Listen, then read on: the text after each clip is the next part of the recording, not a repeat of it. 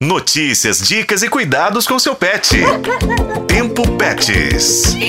A fase adulta dos cães e dos gatos começa por volta dos 7 anos. É a partir dessa idade que esses bichinhos exigem uma atenção maior por parte dos tutores. Mas a verdade é que durante toda a vida deles, os cuidados devem existir para que passem dos 7 e vivam muitos e muitos anos bem e saudáveis.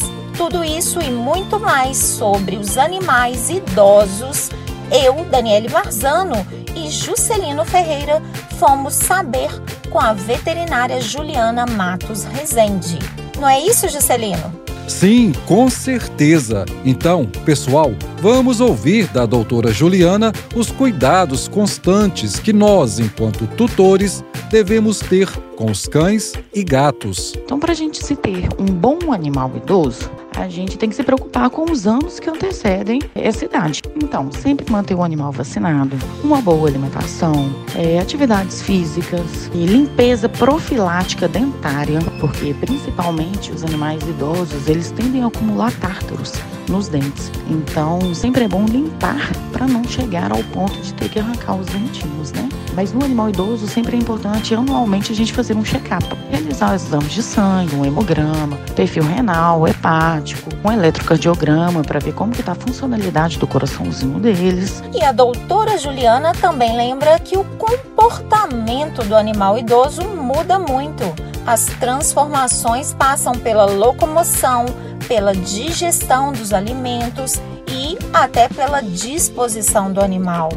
Vai ficando tudo lento, o mesmo processo pelo qual passamos nós humanos. Então, muito importante nos atentarmos para isso, até porque nessa fase que eles ficam mais suscetíveis a doenças. Vamos ouvir então da doutora Juliana quais sinais da mudança de comportamento o cão ou o gato começa a apresentar. O animal está alimentando, o animal não está alimentando. Se o animal já é um pouquinho surdo, como que a gente deve chegar até esse animal? Não chegue é, assustando ele, deixe ele sentir seu cheiro primeiro para depois realizar o carinho.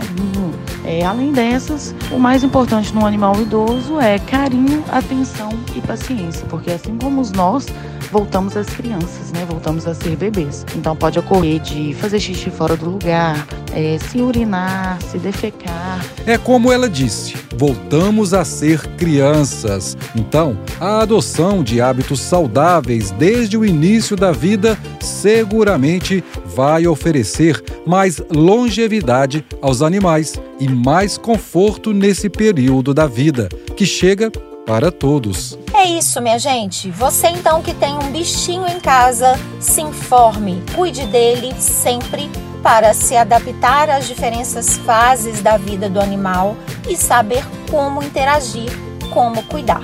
Com a colaboração de Juscelino Ferreira, esse foi o podcast Tempo Pets. Acompanhe pelos tocadores de podcast e na FM O Tempo.